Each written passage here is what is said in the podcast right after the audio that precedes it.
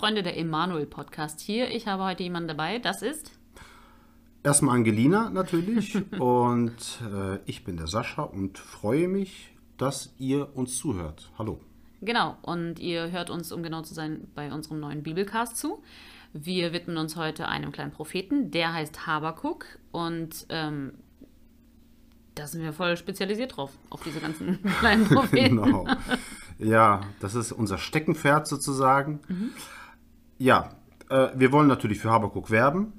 Es ist ein interessantes Buch, es ist ein schwieriges Buch äh, und wir wollen erstmal damit anfangen, dass wir überhaupt mal erzählen, worum es geht. Genau. Es ist halt äh, ein kurzes Buch aber auch und das könnte man aber sehr langwierig auslegen was wir natürlich nicht tun werden. Aber wir werden, bevor wir aus unserer Sicht interessante Aspekte teilen, hier eine kurze Zusammenfassung bieten. Ja, gleich in den ersten Versen klagt der Prophet darüber, dass ihn der Herr nicht erhört und ihn ganz viel Bosheit und Gewalt sehen lässt. Also er beklagt, dass die Gerechten Ungerechtigkeit widerfährt und die sehr, sehr viele schlimme Dinge erleben müssen. Und Gott antwortet diesem Propheten. Und diese Antwort kommt in, einer, in Form einer Ankündigung. Er kündigt ein Gericht an, das soll kommen in Gestalt der Chaldäer, das heißt der Babylonier. Ja. Und wir wissen, dass dieses angekündigte Gericht dann tatsächlich auch stattgefunden hat. Äh, und zwar wurde das Südreich Juda inklusive Tempel von den Babyloniern im Jahr 586 vor Christus dann zerstört. Ja, der Prophet hatte was, was Schönes erwartet, eine, eine hoffnungsfrohe Botschaft vermutlich. Aber ja, das, was Gott ankündigt, ist alles andere als hoffnungsfroh oder hoffnungsvoll. Jedenfalls lässt sich der Prophet nicht zum Schweigen bringen und redet Gott ins Gewissen. Wirklich mit Anführungszeichen versehen. Ja. Und fragt natürlich, ja, Gott, warum lässt du das zu? Warum äh, passiert diese Ungerechtigkeit? Und Gott erwidert, dass er ja schon für Gerechtigkeit sorgen wird und kündigt dann den Chaldäern wiederum, beziehungsweise den Babyloniern, äh, durch fünf Weherufe das Gericht ja. an. Ja, und das Buch schließt mit einem Gebet, oder man könnte sogar sagen einem Psalm, in dem eine gewaltige und auch Gewalte, also eine, eine, eine furchterregende Gotteserscheinung beschrieben wird, also gewaltig und auch gewalttätig, ähm, und infolge derer Gott sein Volk erretten wird. Somit endet das Buch tatsächlich zuversichtlich und bei allem Schrecken über Gott und seine Gerichte irgendwie auch fröhlich, denn in den letzten beiden Versen heißt es tatsächlich: Ich aber will mich freuen in dem Herrn und frohlocken über den Gott meines Heils. Gott, der Herr, ist meine Kraft. Ja, und dann stellen wir uns mal die Frage, die jeder Deutschlehrer gerne stellt: Was will uns der Autor damit sagen? Tja, wenn wir das wüssten. Aber das Schöne ist ja, wir äh, haben wir einen Bibelcast, in dem wir einfach mal unseren Gedanken freien Lauf lassen. Und eine Sache, die mir sofort auffällt, jetzt nicht nur bei Habakuk, sondern bei vielen anderen Büchern im Alten Testament, ist einfach die Tatsache, dass Glaube einen kollektiven Charakter hat, um es also mal umständlich zu formulieren. Gemeinschaftliches, ne? Genau, gemeinschaftlich, weil wir sind es ja gewohnt, immer zu überlegen, ja, was hat Gott für mein Leben für einen Plan und wie geht es mir damit, wie kann ich mich einbringen und so. Aber tatsächlich ist es so, dass dieser Gemeinschaftscharakter extrem wichtig ist und auch extrem oft betont wird in der Bibel, also gerade im Alten Testament. Und da würden wir euch gerne einfach mal ja, ein, zwei Beispiele geben ähm, von ja, diesen gemeinschaftlichen äh, Aspekten des Glaubens und auch des Zugangs zu Gott. Ja, im ersten Kapitel zum Beispiel heißt es, seht euch um unter den Heidenvölkern und schaut umher. Verwundert und entsetzt euch. Denn ich tue ein Werk in euren Tagen, ihr würdet es nicht glauben, wenn man es erzählte. Denn siehe, ich erwecke die Chaldäer, ein bitterböses und ungestümes Volk. Ja. Und im dritten Kapitel heißt es, im Grimm schreitest du über die Erde, im Zorn zerdrischst du die Heidenvölker, du ziehst aus zur Rettung deines Volkes und so weiter und so fort. Also die Begegnung des Einzelnen mit Gott und auch das Gericht oder Heil für einzelne Menschen wird natürlich vorausgesetzt, das schon.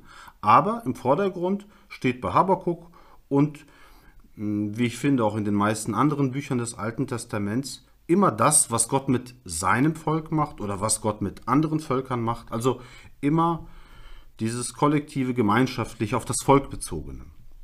Ja, warum das im Neuen Testament vielleicht anders ist oder ob es überhaupt anders Genau. ist, äh, das diskutieren wir hier und heute nicht, sondern stellen nur einmal fest, dass uns diese Kategorie Gott und sein Volk immer wieder begegnet und gerade auch in diesem Buch eben aufgefallen ist.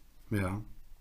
Ja, der zweite Aspekt ist natürlich diese allgegenwärtige Gewalt, die ja sehr stark thematisiert wird.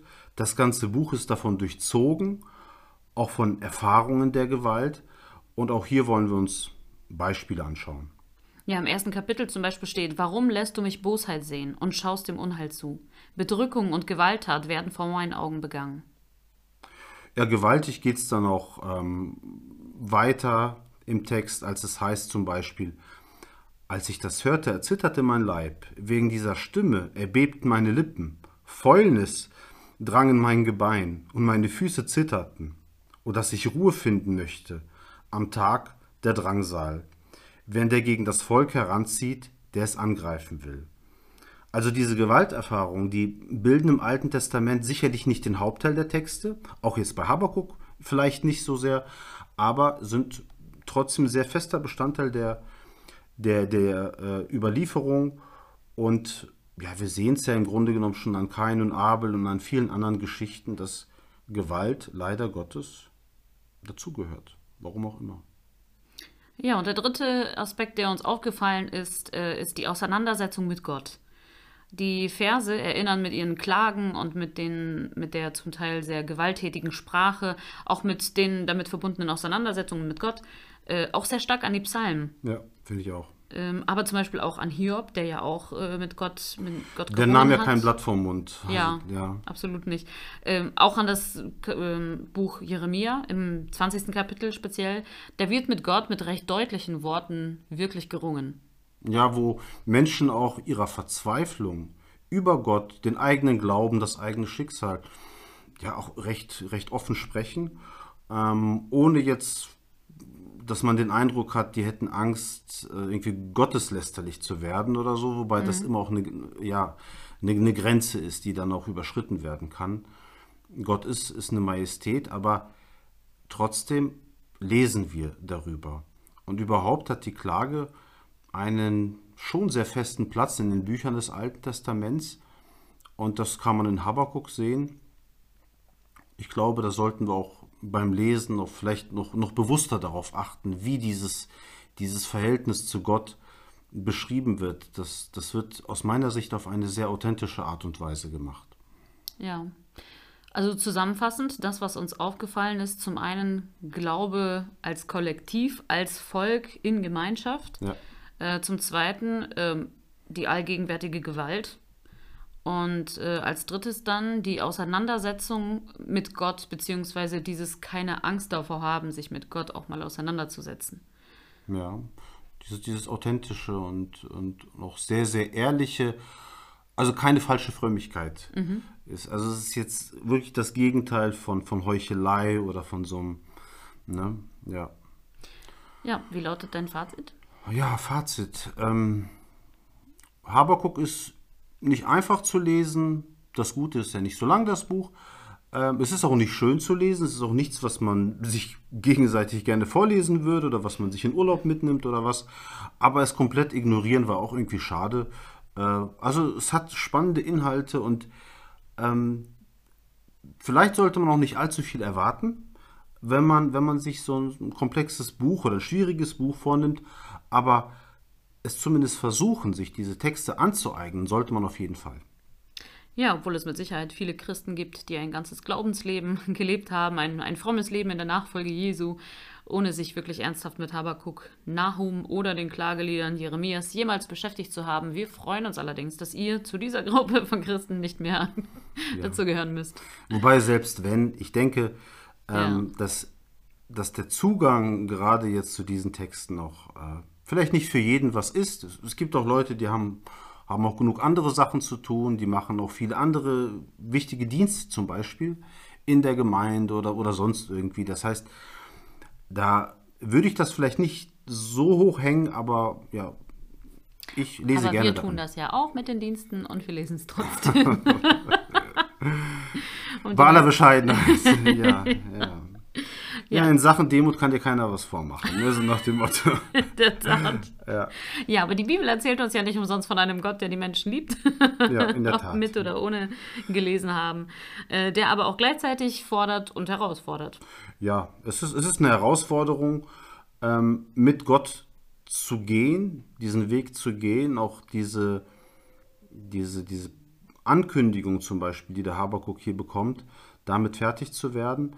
Und es ist natürlich auch für Gott selber, wenn man das überhaupt so sagen kann, auch eine Herausforderung mit diesen Menschen, eben auch mit dieser Gewalt. Denn das ist ja etwas, was, was die Menschen fabrizieren. Und ich denke, die aktuelle politische Lage zeigt das ja auch. Ja, wozu Menschen fähig sind und dass, dass uns das ja schon sehr, sehr bekannt vorkommt, was da in der Bibel steht und was, was jetzt aktuell passiert. Ja, also Gott und Menschen fordern sich quasi gegenseitig heraus, sowohl damals als auch heute. Ja. Mit diesen Worten möchten wir schließen. Wir freuen uns, dass ihr heute wieder dabei wart, dass ihr euch äh, etwas zu diesem Propheten Habakuk angehört habt, dass ihr es auch bei all den anderen Folgen tut. Danke für eure Treue. Und wir freuen uns darauf, wenn ihr uns nächsten Mittwochabend wieder zuhört bei unserer nächsten Folge. Wir sind gespannt, ihr dürft es auch sein. Und bis dahin wünschen wir euch ganz viel Freude, alles Gute und viel Segen. Macht's gut. Ciao. Tschüss.